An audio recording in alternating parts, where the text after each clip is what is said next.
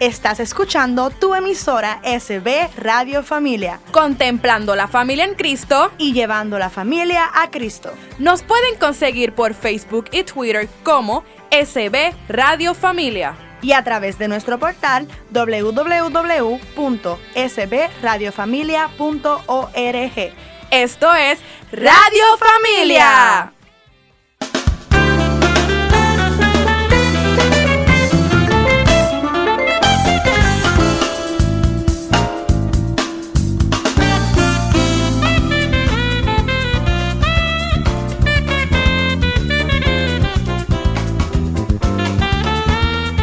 Paz y bien el Señor Jesús, amada familia de SB Radio Familia. Estamos transmitiendo desde el Estudio Nazaret en los terrenos de la parroquia Santa Bernardita. Esto es SB Radio Familia, contemplando la familia en Cristo y llevando la familia a Cristo. Bienvenidos a su programa de todo un poco. Les saluda con mucho cariño su hermana Janely Rosa y estamos aquí dándole gracias a Dios por otra oportunidad más que nos da eh, para llegar a sus hogares. Y gracias por su sintonía, gracias por el apoyo a SB Radio Familia.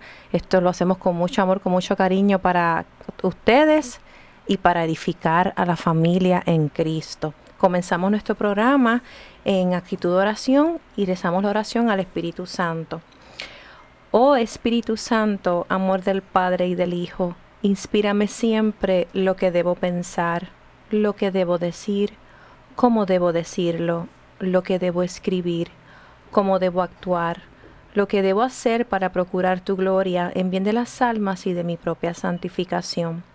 Espíritu Santo, ilumina mi entendimiento y fortifica mi voluntad.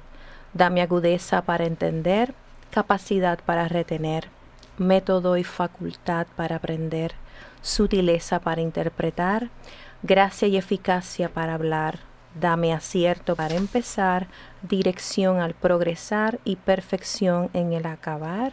Amén. El tema que vamos a estar tocando en el día de hoy, el tema es transformando tu pérdida en oportunidad. Y la experta en este tema es Ana Milagros García, que le damos la bienvenida. Gracias. Y también nuestra querida licenciada Grisel Domenech. Hola, hola, saludos. Saludos. Ok, este, Ana. Primero que nada, vamos a empezar por lo más sencillo, que es una pérdida. La pérdida se define como la falta o ausencia de algo que se tenía. Por ejemplo. Por ejemplo, mira, hay diferentes tipos de pérdidas, ¿verdad? Por ejemplo, tienes las pérdidas relacionales, que es la pérdida de un ser querido, o separaciones, procesos migratorios. Cuando hablamos de la falta o ausencia de algo que se tenía, por ejemplo, si tenía a, mi, a mis padres y los perdí, pues esa es una pérdida, ¿verdad? Eh, de relación. Si estuve en un país y tuve que emigrar a otro país por algún desastre natural, por la falta de trabajo o lo que sea, pues eso también es una relación, esa es una pérdida también relacional. Tenemos una pérdida intrapersonal, que es cuando tú renuncias a tus sueños, a tus deseos, a tus metas, cuando pierdes la salud, la belleza, la juventud. Ahí estamos hablando de pérdidas intrapersonales. Así que muchas de las cosas que vemos hoy día es la, la negación a la a envejecer, ¿verdad? Por la cuestión de la edad. Así que esa es una pérdida que venimos viene siendo intrapersonal. ¿Por qué será? ¿Por qué puede ser? Pues es la falta de aceptación de la realidad. Muchas veces estamos en los hubiera, si hubiera, si hubiese, o cómo me veo, realmente es por las diversas expectativas que vivimos. Muchas veces no, que a veces la dice otra edad o no dice la edad o ay no eso no se pregunta ay eso no se dice o se quitan años. Muchas veces no vivimos conforme a nuestras expectativas vivimos conforme a las expectativas de la sociedad. Y ahí viene lo que es la negación de la edad el estereotipo. la, la estereotipo los tabúes y todo eso que nos resta a nosotros, en lugar de aceptarnos tal y como somos. Volvemos a los pensamientos este, las creencias. las creencias, la edad. Cuando ustedes le preguntan la edad, ¿ustedes se quitan o, la, o dicen eso no se dice? Yo nunca me quito, yo siempre digo mi edad. Yo siempre digo mi edad. Ahora mismo, el sábado, este próximo sábado, quiero hacer un anuncio. Cumplo 53 años. Pues, ok, pues todo el mundo va a decir ahora su edad. ¿Ya tú dijiste cuánto tienes? Voy a cumplir el sábado 53. Ok, ¿tú te atreves? Claro, yo tengo 35. Ay, Dios mío, yo tengo nada más y nada menos que 47 y contando. Es una, es una bendición, o sea, no, no, es que te Dígala, no la niegue, acepte una bendición su edad. de vida. Claro. Estás vivo, que es lo más importante. 47 años, 53 y 35 que el Señor nos ha regalado. Claro. Y han sido años Hay de gente bendición. que no llega a esta edad. Exacto. Lamentablemente tuvimos una hermana de la iglesia uh -huh. Miosotis que falleció no. recientemente y solamente llegó a los 37 años. Mira, eso es una pérdida. Eso es una pérdida. Es una persona maravillosa. Para toda aquí. la comunidad. Para toda la comunidad. Dejó tres niños eh, de 5, de 6, de 5 y de 3 años y un esposo. Y, wow. y estamos trabajando, él está, tra obviamente, estamos trabajando con eso. Para nosotros es una mujer un golpe espectacular, un golpe muy duro. Y eso es una pérdida para él y para nosotros como para comunidad. la comunidad, para todos los que la conocieron. No sí. todo el mundo llega y no todo el mundo está, no todo el mundo llega a los 100 a los 90. Hay gente, hay niños que mueren al año. Yo uh -huh. tuve una amiga que perdió su bebé de año y medio. Una pérdida. ¿Eso es así? Así que y, no niegue su edad. Mire, dele gracias a Dios. Tengo, tengo tal edad, esta es mi edad y que estoy vivo gracias al Señor. Exactamente. Dígala, sin miedo. Sin miedo, con valor. Caramba. Mujeres seguras, tengan Mujeres, hombres seguros, aquí estoy. Tengo tanto y, y qué. Y qué, y soy feliz. Definitivo. Ah. Y para continuar con Ajá. ejemplos de pérdidas, okay. pues mira, otro tipo de pérdida que tenemos, que existe, es la pérdida material. Cuando pierdes tu casa, tu carro, ¿verdad? Cuando pierdes eh, el trabajo. El trabajo, pues son cosas materiales que estás perdiendo. En este caso podemos decir, pues te mencioné lo de la casa, quizás el carro, quizás... Eh, o me quitaron el carro, quizás me, no lo pude pagar, o me quedé sin trabajo y no me quitaron el carro o la casa. Porque han aumentado las ejecuciones de hipoteca, lamentablemente uh -huh. gente está perdiendo su casa. Imagínate, eso es una pérdida bien fuerte. Definitivo. Tú tengas tus hijos y no tengas un techo un donde techo, vivir. que es lo, uh -huh. lo, primordial, ¿verdad? La comida y el techo. Eso es, es una pérdida duro. Bien, eso es durísimo. Exactamente. Y otro tipo de pérdidas es la pérdida evolutiva, la que tiene que ver con lo que son nuestros ciclos de vida. ¿Ok? Así que tiene que ver con nuestro, tiene que ver con nuestro desarrollo humano. Tiene uh -huh. que ver con todo lo que implica un cambio trascendental en nuestra, en nuestra vida física. Por ejemplo, mencionamos la edad, ¿verdad? De niño te conviertes en adolescente, hay unos cambios de adolescente a joven, de joven adulto a joven adulto, de joven adulto, adulto, luego llega la vejez, ¿verdad? Así que... Y los cambios de vida, para, tanto para hombre como para mujer. En el caso de la mujer, los cambios en la, la menopausia. En la mediana edad. En el caso del hombre, la andropausia. Exactamente. Sí. Así que esos Cambio son cambios que, se, que vamos viviendo de acuerdo al desarrollo del ciclo vital.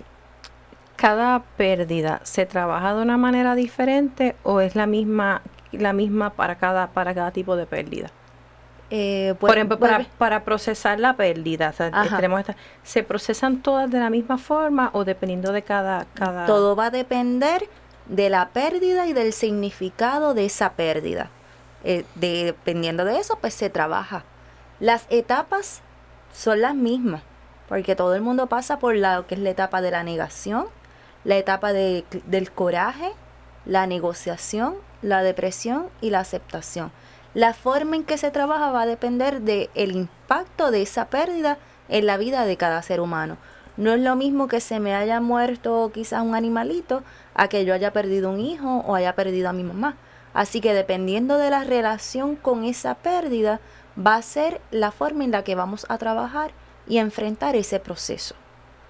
En el caso de nosotros como comunidad que hemos perdido a esta amada hermana Miosotis, que la estamos sufriendo porque era una mujer maravillosa y sabemos que está con Papito Dios, y lamentablemente fue víctima de un conductor borracho que le, le dio al carro y el impacto fue tan fuerte que ella ni se enteró, de, murió en el acto y Wow.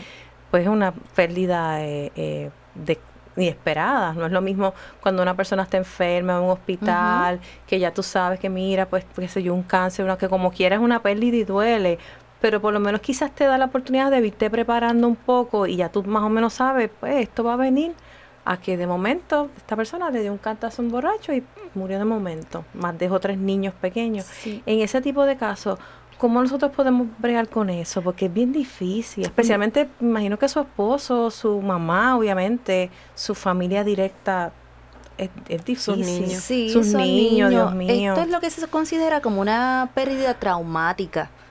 Y esas son las más difíciles de, de trabajar porque, como bien tú lo dices, no es algo esperado. Así que lleva un, proceso complejo de manejarlo.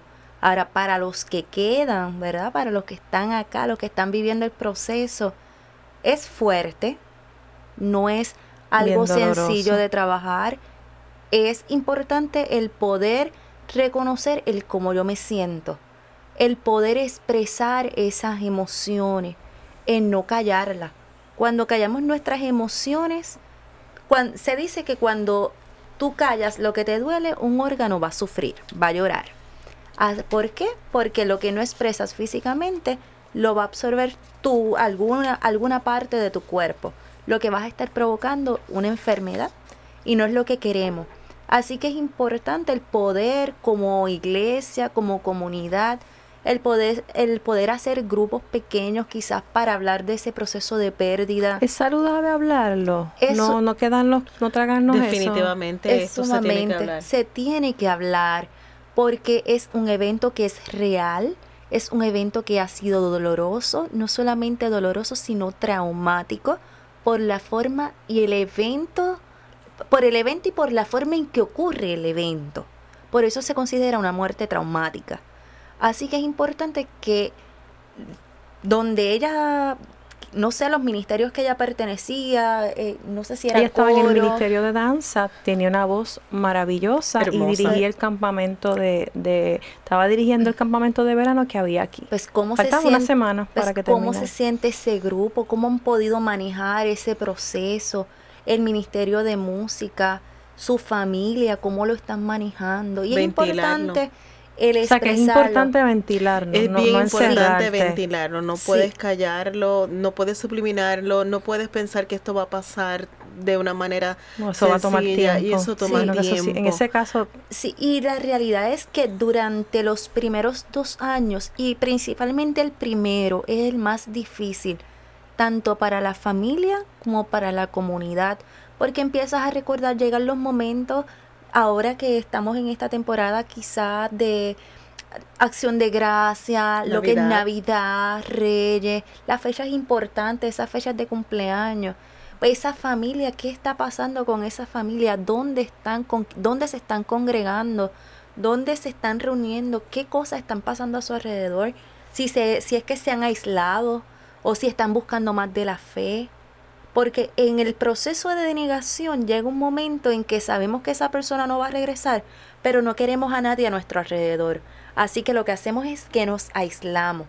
Ahora, ese aislamiento, ¿cuán saludable está siendo para esa persona?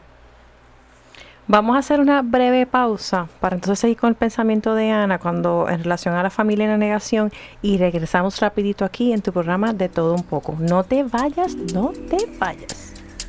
Librería Católica La Pequeña Flor. Un pequeño lugar lleno de paz. No dejes de pasar por su librería y ver los diferentes artículos y productos religiosos que tenemos para tu crecimiento espiritual. Estamos ubicados en los terrenos de la parroquia Santa Bernardita, de martes a viernes de 11 de la mañana a 7 de la noche y los domingos después de cada misa. Para más información, 787-750-7880 o nos puedes buscar en nuestra página de Facebook La Pequeña Flor SB. ¡Te esperamos!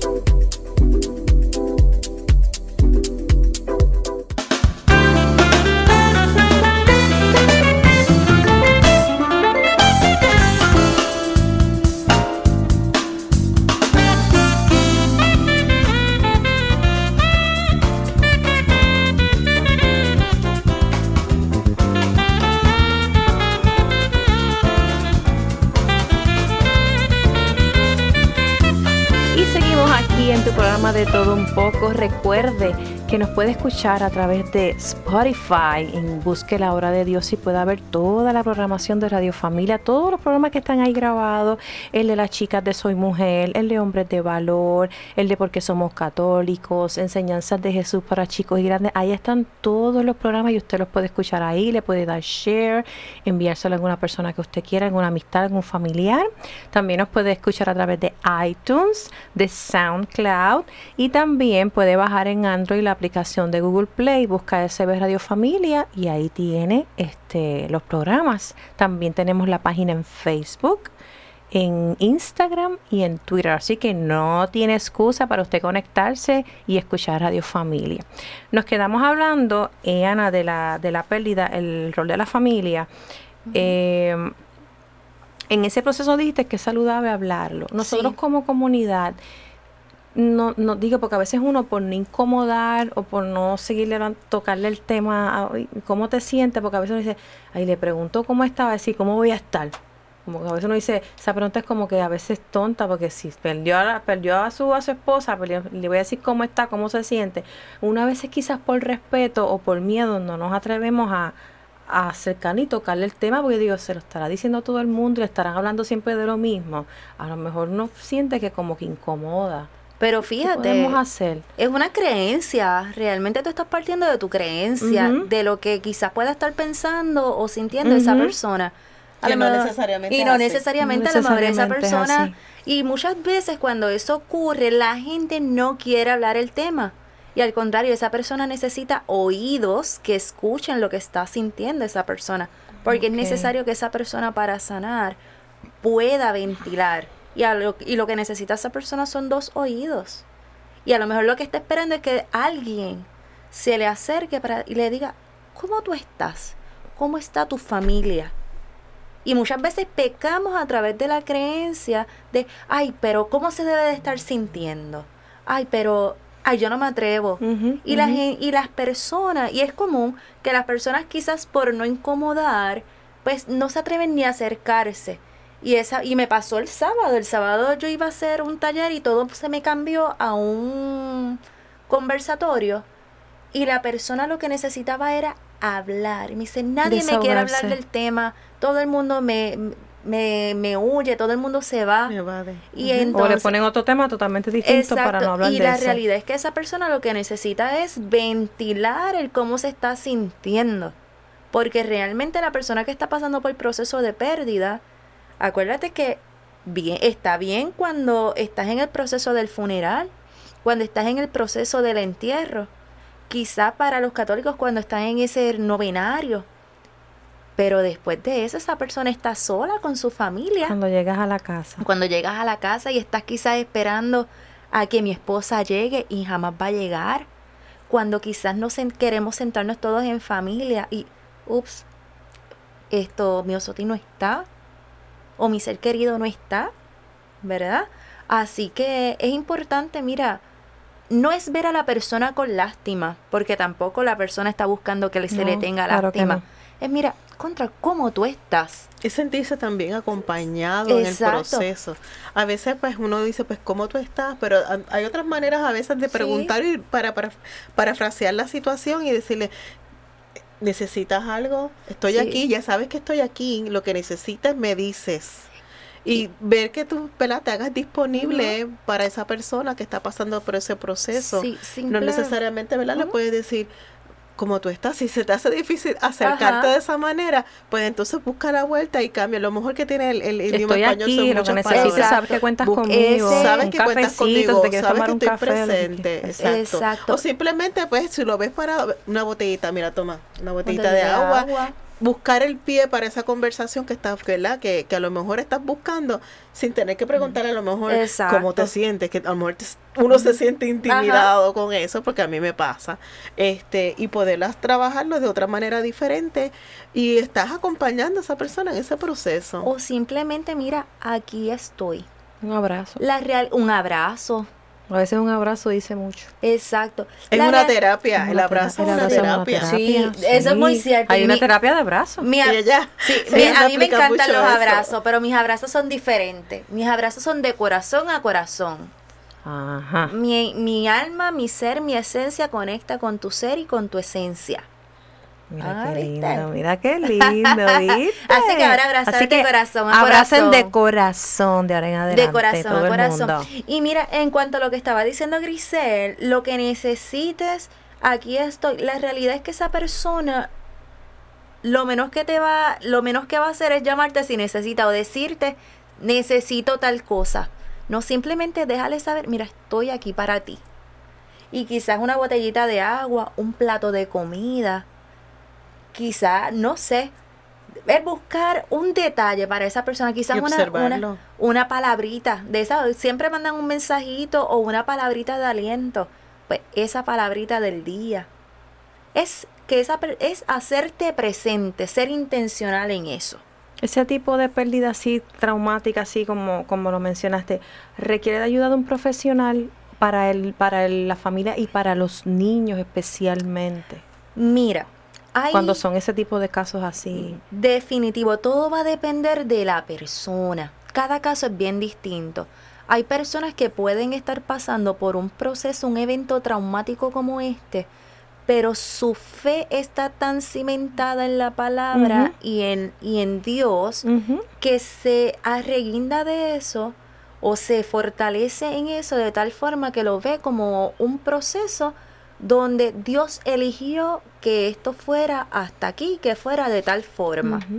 Pero llega un punto, hay puntos, ¿verdad? Como donde tu autoestima sí se está viendo afectada, donde tu ser se está viendo de, en decaimiento, pues mira, es tiempo de buscar esa ayuda. Todo va a depender de la forma en que estés procesando cada etapa de tu pérdida. Quizás hay los niños si necesitan una ayudadita. Yo perdí a mi, mi madre cuando tenía ocho años, mi mamá murió de cáncer de seno. Eh, ella no, pues, yo me acuerdo que yo me estaba bañando y le digo, mamá, ¿y esa pelota? Tenía una pelota bien grande. Obviamente en ese tiempo pues no había la tecnología que hay ahora.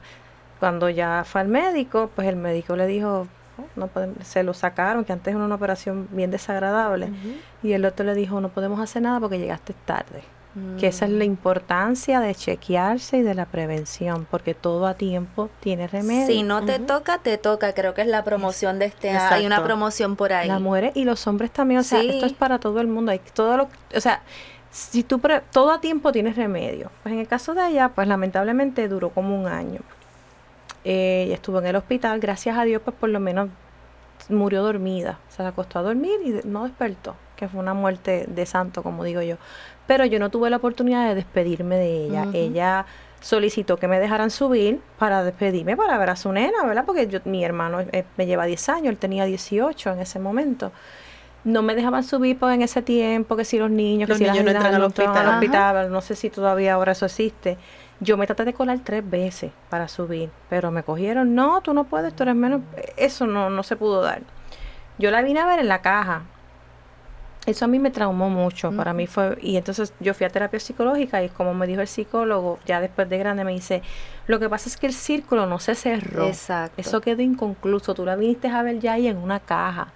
Y obviamente la muerte de una madre o de un familiar duele, pero para una niña de 8 años no tienes la capacidad ni la madurez que cuando un adulto se le muere, que te va a doler como quiera, porque aunque tú tengas 50, 60 años, te va a doler que se muera su mamá. Pero no lo procesas igual que una niña de 8 años, tú no sabes, tú quieres a tu mamá. Sí. ¿Entiendes? Y en ese proceso yo tuve que ir a terapia. O sea, a mí me llevaron a un psicólogo en mi caso y me ayudó, me ayudó y después de adulta tuve que ir porque son, son cosas que si tú no las procesas, eso cuando repercuten en la adultez. repercuten y en ese, eso fue mi caso. Pero gracias, en, el caso mío tuve que buscar terapia. Gracias a Dios lo pude procesar, la pude soltar, le pude decir adiós, es que está en la presencia del Señor. Me hubiera gustado tenerla más tiempo, pero no se dio. Entonces, pues el Señor me regaló lo que le hice a una madrastra, que no, la, la palabra se oye fea, pero es una mujer muy buena eh, nunca trató de sustituir a mi mamá. Y pienso que el Señor, pues mira, mi, mamá se fue, pero me, regaló esta madrastra. Que ahí tuviste ese, ese amor. Exacto. Ella dice que, le dice a la gente, yo no la parí, pero la hija de mi corazón. Qué linda. Y es una frase muy bonita. Sí, es una frase bien bonita. Yo no la parí, pero es la hija de mi corazón, ya le dice a la gente. Qué linda. Y yo donde quiera yo le digo mami. O sea, si la gente no, no, no me pregunta, no saben que, no es mi mamá. Obviamente no nos parecemos en nada. Ella es bien blanca, de ojos verdes, y yo no, pero obviamente, pero la gente piensa que es mi mamá. Ajá. Pero sí, en ese caso, en mi caso, tuve que buscar ayuda. Sí, retomando la, la, la, pregunta que me hiciste en si los niños necesitan o no necesitan la ayuda, todo va a depender de cómo se desarrolla en la familia. Por ejemplo, si está el tabú de que aquí no, aquí pasó esto, pero aquí no se habla, pues ese niño va a necesitar la ayuda porque va a crecer quizás con unos traumas, ¿verdad? Pero si en la familia es de sentarse, mira, esto hay que hablarlo. Y hay que decirle la verdad. Definitivo. No decir, métele un embuste, hay que decirle la verdad. Hay que irle con la verdad, hablarle de la muerte. La, hay que romper con el tabú de que la muerte no se habla. Hay que hablar de la muerte. Es lo único, es lo único seguro que hay eh, en la vida, ¿verdad?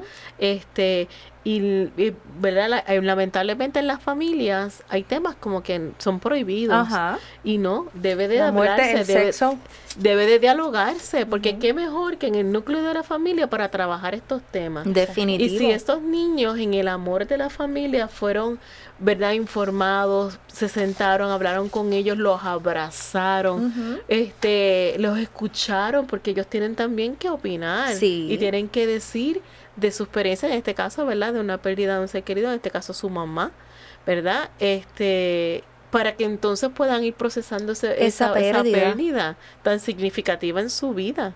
Y, en la manera en que se trabaje de esa manera, ellos van a seguir creciendo sanamente y van a tener un recuerdo hermoso, bonito, agradable de su mamá, ¿verdad? Y vamos a poder entender por qué mi mamá llegó hasta aquí conmigo. Exacto. Y en caso de que sea muy difícil hablarlo, pues también hay una línea profesional que están los tanatólogos. La tanatología dialoga sobre los procesos de muerte, antes, durante y después. Trabajan con ese proceso de morir, todo lo que implica muerte.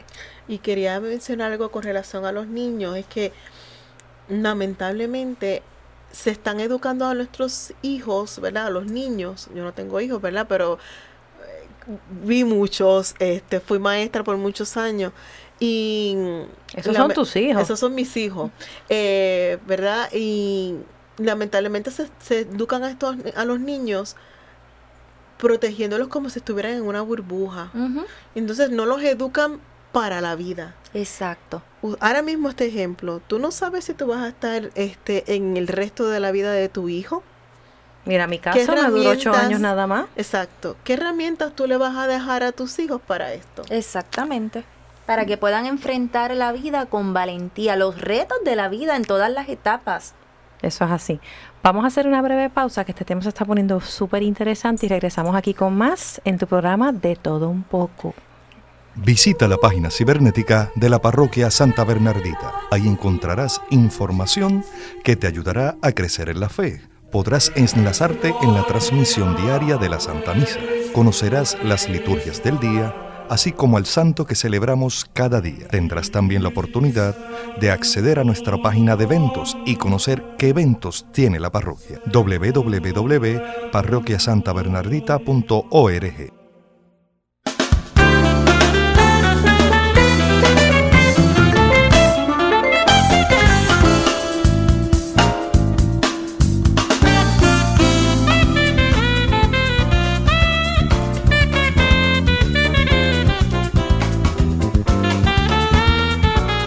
seguimos aquí en nuestro tercer segmento de tu programa de todo un poco.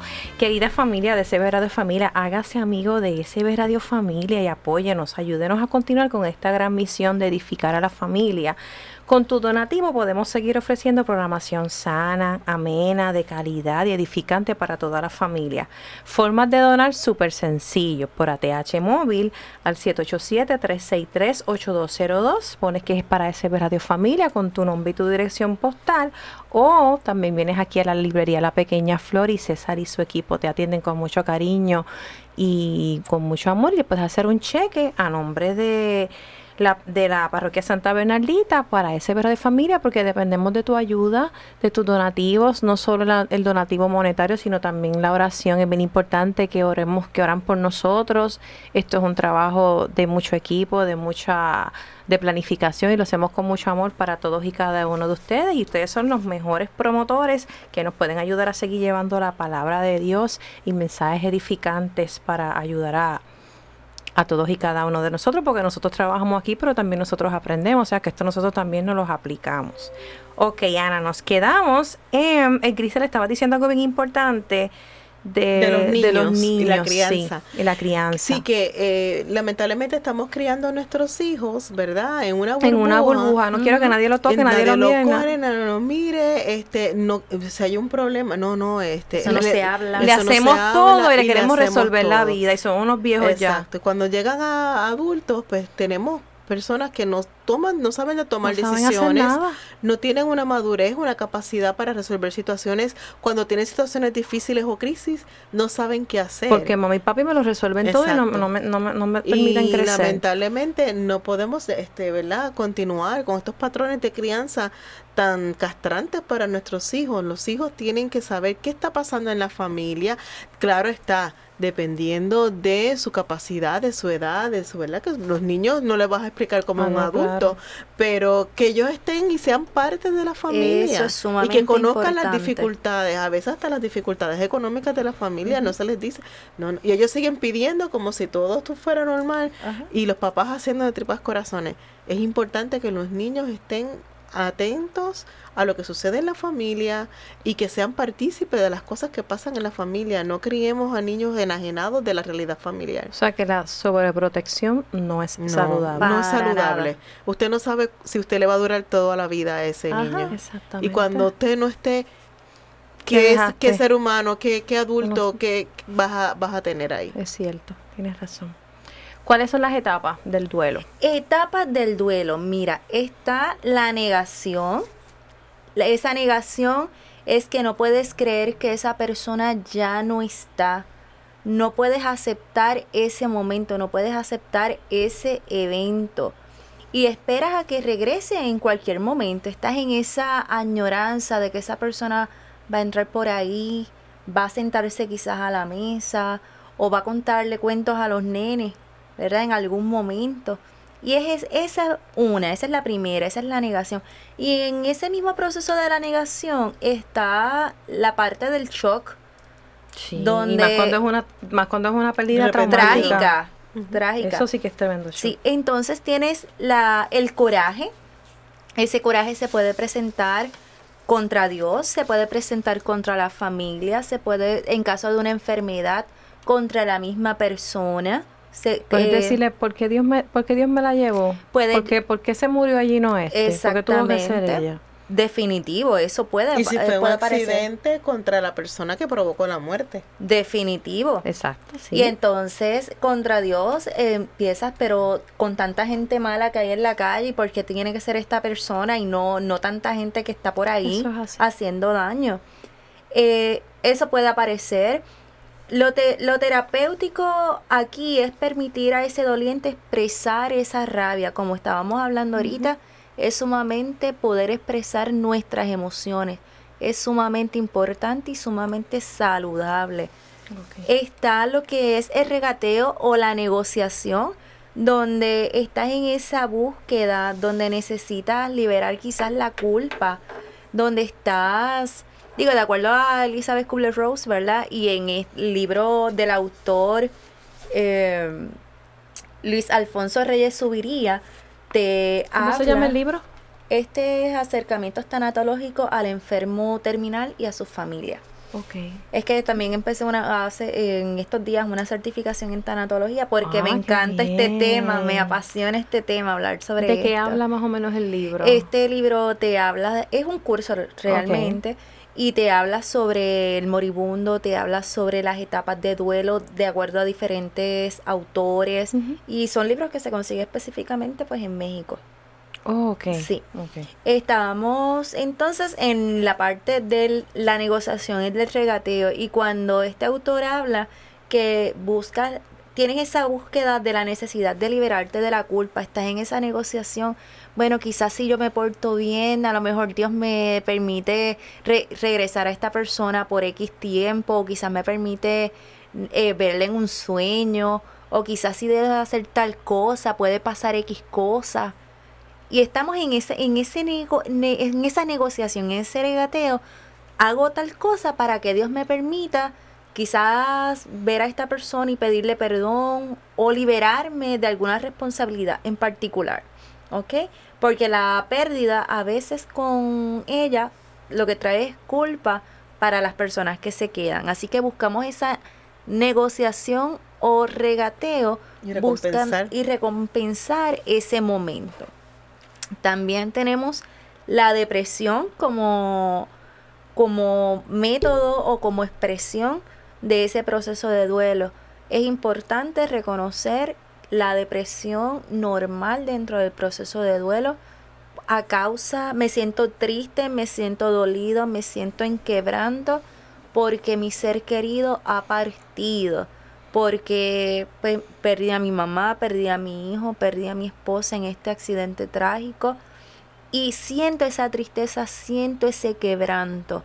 Ahora, como siempre digo, es importante, eso lo aprendí con mis mentores en tanatología, es importante eh, hacer la diferencia entre una depresión normal, que es válida en el proceso por la pérdida de un ser querido, de un enfermo, porque este proceso se da antes, durante y después del proceso de pérdida. Es normal sentirse así. Versus una depresión clínica, y la diferencia está en tu autoestima.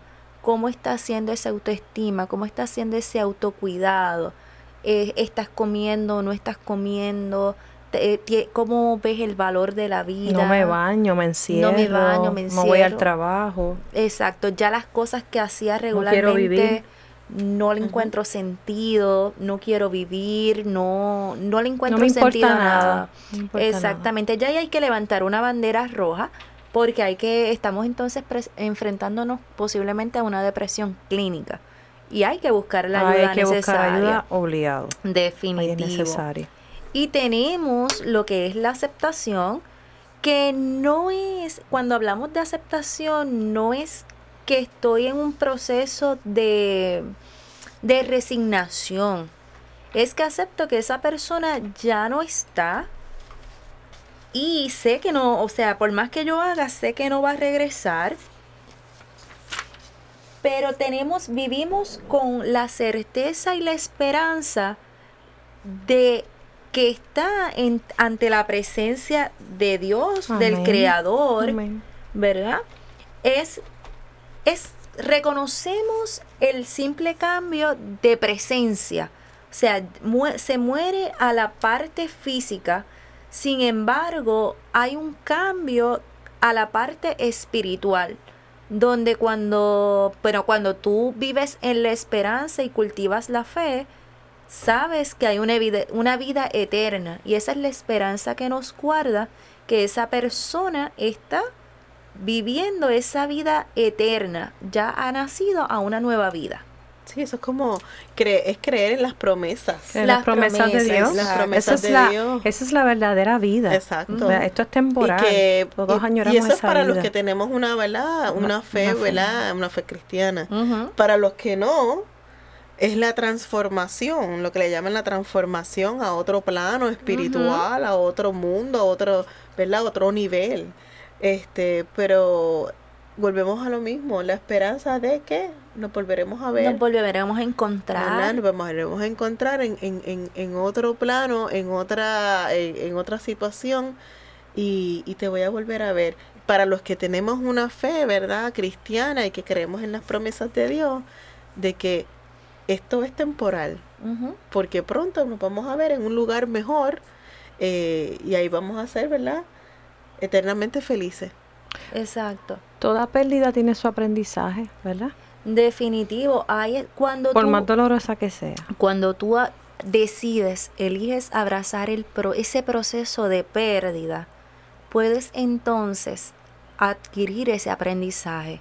Cuando la aceptas, aprendes Y cuando aprendes, lo transformas. Y ahí es donde llega la oportunidad.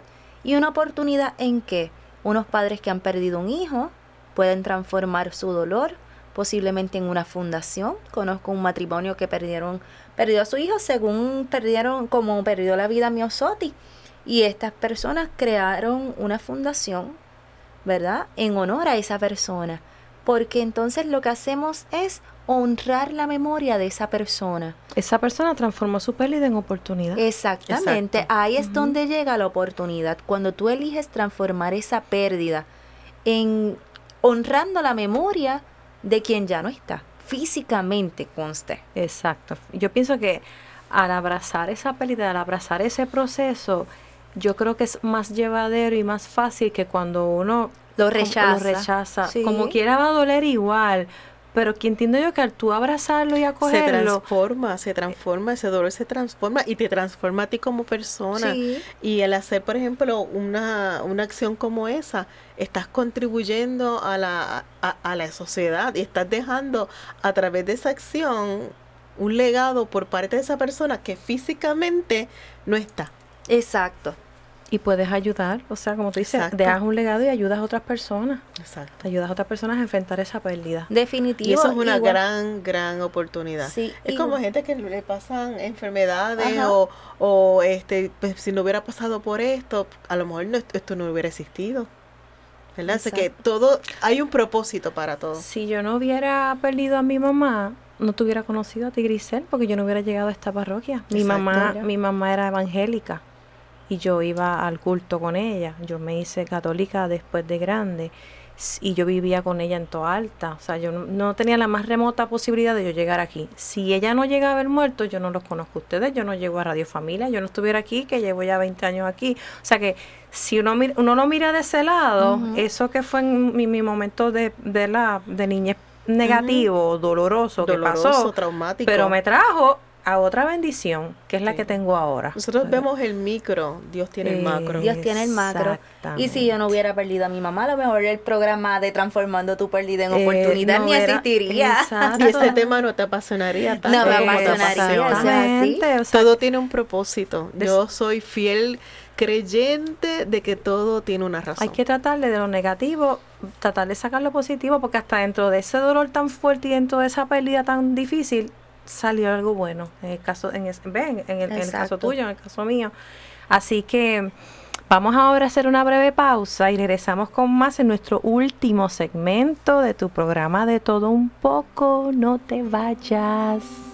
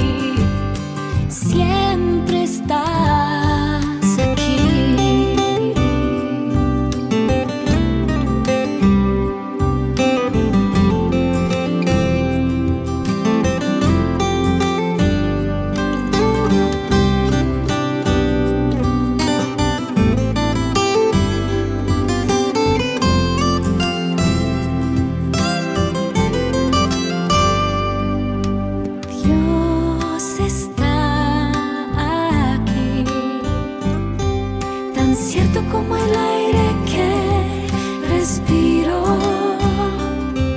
tan cierto como en la mañana se levanta el sol, tan cierto que cuando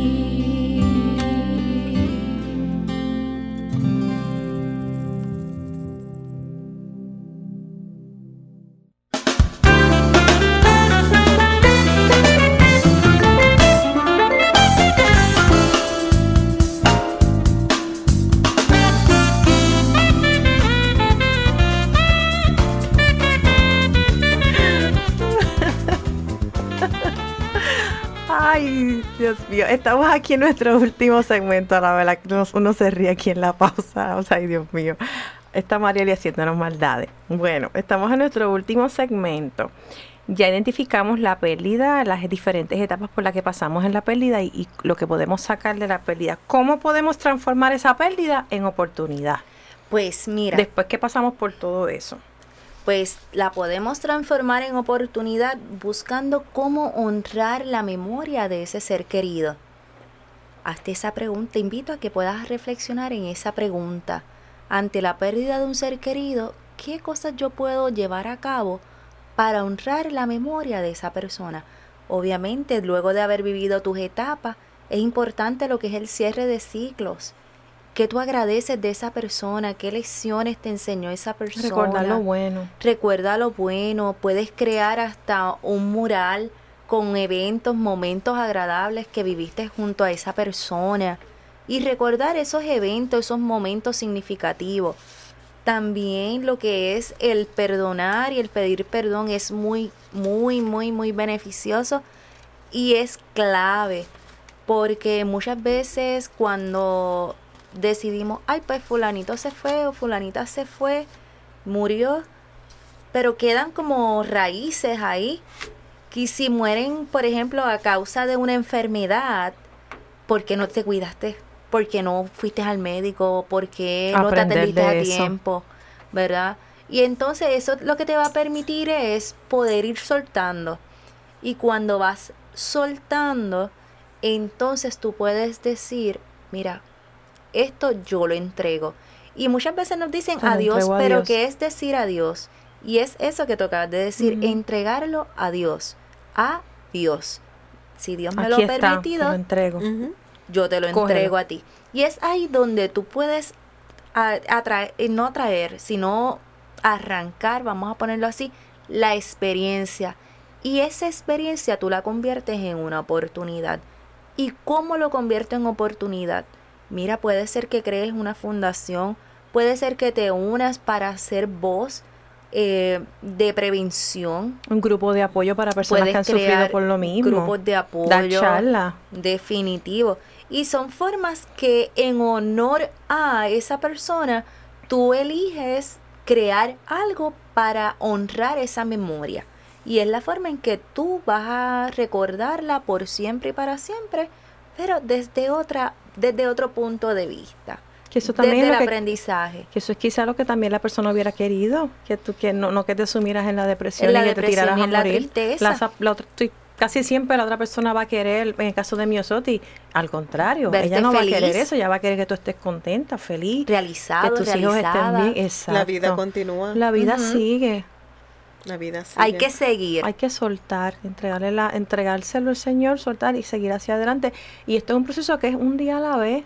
Es un día a la vez porque quizás hoy me siento uh, súper bien, pompeado, voy, voy, voy para adelante, pero a lo mejor mañana pues me siento un poco... Es, como... Pasó un evento o llegó una fecha memorable y ay, ahí como que, ouch. Y mira, me permito sentirme así contra. Soy un ser humano, ok, pues está bien, pero no me puedo quedar ahí. Definitivo. ok, pasó hoy su cumpleaños, el aniversario, whatever, está bien, ok. Me, doy, permiso de sentirlo así, pero, ok, me limpio las lágrimas, dale. Y continúo. Porque es normal, o sea, nosotros no somos supermanos, somos personas de piedra, somos seres humanos y tenemos nuestras debilidades y nuestros momentos y contra eh, se vale sentirse así, se vale reconocerlo y más cuando es una pérdida trágica en ese caso. Pero no, no quedarnos ahí. Exacto, es reconocer de que me duele, de que necesito llorar, de que necesito quizás hablarlo, pero mira, también necesito darme la oportunidad de continuar hacia adelante en memoria y en honor a esta persona. Ok. Ahora, Ana, háblanos del concepto de eleva, de eleva tu ancla. Ya tiene su hashtag que se llama Eleva tu ancla y tiene su página en Facebook también que se llama Ana Milaros Mental Health and Neurocoaching, ¿correcto? Eso es correcto. Y tienes un programa todos los viernes a las 6 de la tarde por Facebook Live, ¿correcto? Eso es correcto. ¿Qué es elevar anclas? Pues mira, eleva tu ancla nace detrás de los miedos, ¿ok? Yo era una persona que me comparaba mucho. Yo decía, pero ¿por qué fulanita y fulanita que no tienen estudio pueden lograr esto, esto y esto? Y yo que tengo esto, esto y esto, no. Sigo estancada. ¿Qué es lo que está pasando? Y ahí yo me di cuenta de que el miedo me tenía a mí estancada. Yo decía, no, no, no, no, no, no. Pues de ahí surge el ancla, la visión del ancla. Digo, mmm, ¿qué hace un ancla? ¿Eso fue decisión tuya? Decisión, Eso llegó. Ok, llegó. Eso llegó. Aquí, Grisel ha sido pieza clave en mi vida. Igual que Visa y de mi otra compañera de trabajo y otras personas que me han hecho como que pararme de frente a mí misma y reconocer qué es lo que no está funcionando. Y obviamente cuando eso llega, tú lo aceptas o lo rechazas. Pues yo decido, digo y, y elegí aceptarlo. Y ha sido un proceso que no viene de trabajar conmigo de la noche a la mañana. Esto han sido años largos trabajando, ¿verdad? conmigo misma. Claro. Y, entonces, un proceso que nunca acaba. No, definitivo. Y en ese entonces, pues, vino a mi mente la imagen de un ancla. Y digo, ¿qué hace un ancla? Y empecé a buscar el significado. Pues mira, un ancla le da sostén a un barco. ¿Para qué? Para que se mantenga firme aún a pesar de la marea, del viento, ¿verdad? Y yo dije, mm, ok, chévere. Pero ¿qué pasa? que en nuestra vida tenemos metas, tenemos sueños, tenemos anhelos. Y si, nos y si estamos anclados a lo que son los miedos, a las frustraciones, jamás vamos a poder zarpar hacia ese futuro, hacia eso que nosotros queremos. Jamás vamos a poder navegar hacia adentro, confrontarnos y llegar a un puerto seguro y alcanzar lo que son nuestras metas, nuestros sueños, nuestros anhelos, todo lo que deseamos. Así que así surge Eleva tu ancla. ¿Y cuánto tiempo llevas con el programa? Es un año, un año y medio ya.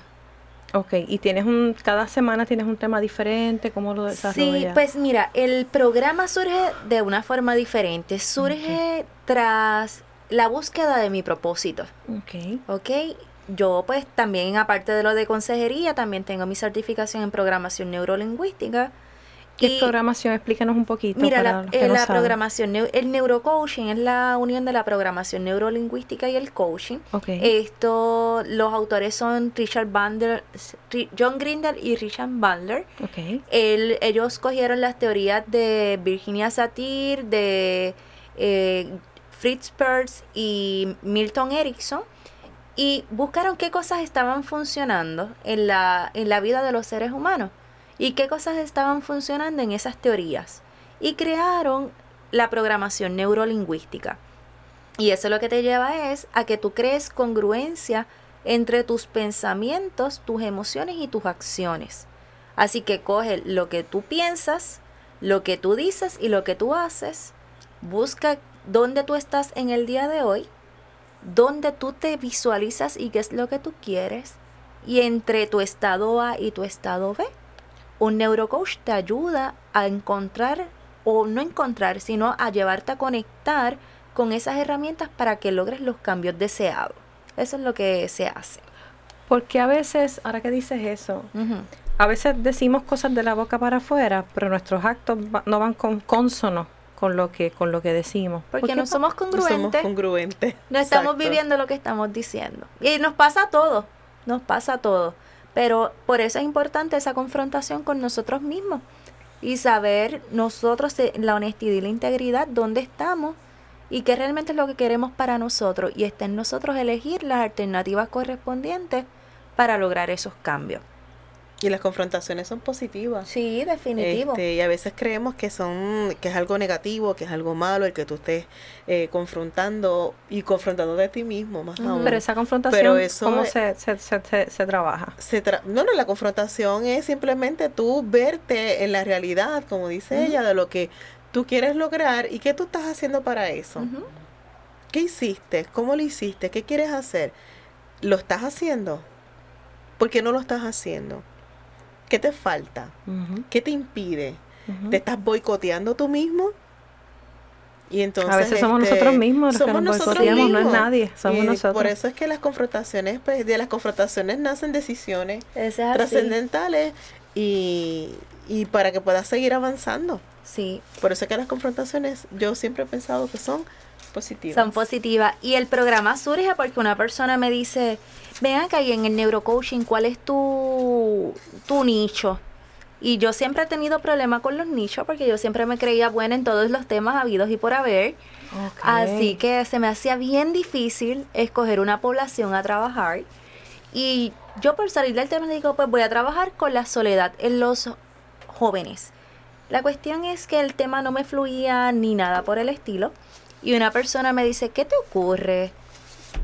Y me dice, tú tienes que definir bien cuál es tu, tu nicho. Sí, eso es muy real. Vente, vamos a ver cuál es tu propósito. Me hizo escribir, Neisha me hizo escribir cuál era mi propósito y, y hacer una, un ejercicio en relación a eso que llamaba propósito. Me dice, es que todo lo que tú tienes va relacionado a las pérdidas. Y yo, pero es que yo no quiero trabajar ese tema. Y me dice, es que hasta que tú no abraces ese tema, que es tu propósito de vida, nada de lo que tú quieres va a fluir. Y lo demás pues es historia, porque ya, ya vamos año y medio con el programa. Y le va muy bien. Sí, y todos los viernes a las, a las seis. Así que no se lo pierdan. Bueno, señor, si esto es lo que tú quieres, tú tienes que darme el tema. Y de ahí sale transformando tu pérdida en oportunidad y de ahí todos los viernes llevando esperanza a cada persona que esté pasando por un proceso de pérdida. Tengo varios invitados dependiendo de los temas, pero todos enfrentando las pérdidas. Ok, ¿a qué número te pueden conseguir algún email? O... Al 787-226-2341 y se pueden conectar a la página que la pueden buscar a través de arroba eleva tu ancla en Facebook. Cuando le das arroba eleva tu ancla, aparece Ana Milagros Mental Health and Neurocoach. Esa soy yo. Así que dale like y dale share. Pues ahí está, le dan like, le das share, les damos gracias a las chicas por estar en este programa. Vamos gracias a seguir, por invitarme. Vamos a seguir oyendo más de ella y cerramos con una oración eh, que dice así. Hoy Señor, Intercambio mis preocupaciones por tu fortaleza, mis debilidades por tus soluciones, mis cargas por tu libertad, mis frustraciones por tu paz, mi confusión por tu calma, mis esperanzas por tus promesas, mis aflicciones por tu bálsamo de consuelo, mis preguntas por tus respuestas, mi duda por tu afirmación lo temporal por lo eterno, lo imposible por lo posible. A ti, mi Dios, te entrego mi voluntad. Amén. Gracias por su sintonía. Recuerden que la presencia de Dios reine y siempre esté presente en cada uno de ustedes. Y recuerden que todo es posible si tenemos fe y podemos creer. Que Dios les bendiga y nos veremos en un próximo programa de De Todo Un poco.